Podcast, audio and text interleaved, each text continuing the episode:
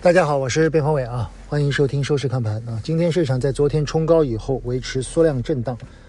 盘中来看整体市场走的还是比较强的啊。最近的情绪其实表现的还是非常的强势，大家对于节后市场的机会似乎还是很有信心啊。当然，对于节奏和速度上，我们觉得大家不要追高。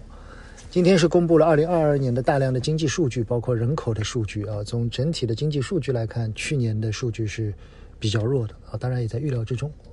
呃，全年的 GDP 的增速是百分之三啊，四季度的 GDP 的数据呢略低于百分之三。从人口的情况来看呢，嗯，出生率在明显的下降啊，所以从整体经济来看，我们认为如何盘活存量将是关键。呃，这两天我们会发现，好像内资和外资同时开始活跃啊。如果说之前外资主要对金融和消费做出了大面积的买入的话，那么最近我们会看到半导体。芯片包括计算机行业开始明显的走强，我们在中午也提到了啊，最近我发现无论是身边的研究员还是卖方的报告，都开始大量的对于 TMT 行业做出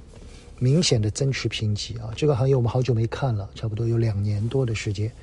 从周期来看，二十四个月以后，一般来说，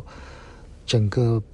这个计算机行业或者我们叫 TMT 行业有机会进入到底部逐步反转的机会。啊，我们接下来可能会从研报点睛娓娓道来，全面的对于这个行业的细分开始做一些跟大家的交流啊。从整体来看，我们认为 TMT 行业的部分细分可能正在进入一个底部反转的预期啊。我们说的是预期，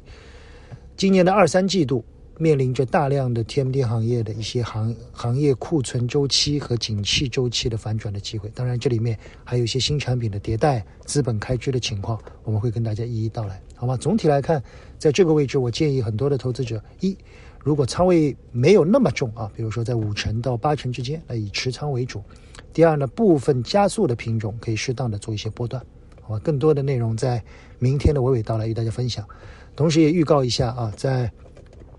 本周大年夜之前，所有订阅的用户，我们会给予七天的观看权限的延期啊，也算今年春节的一个给订阅用户的小福利。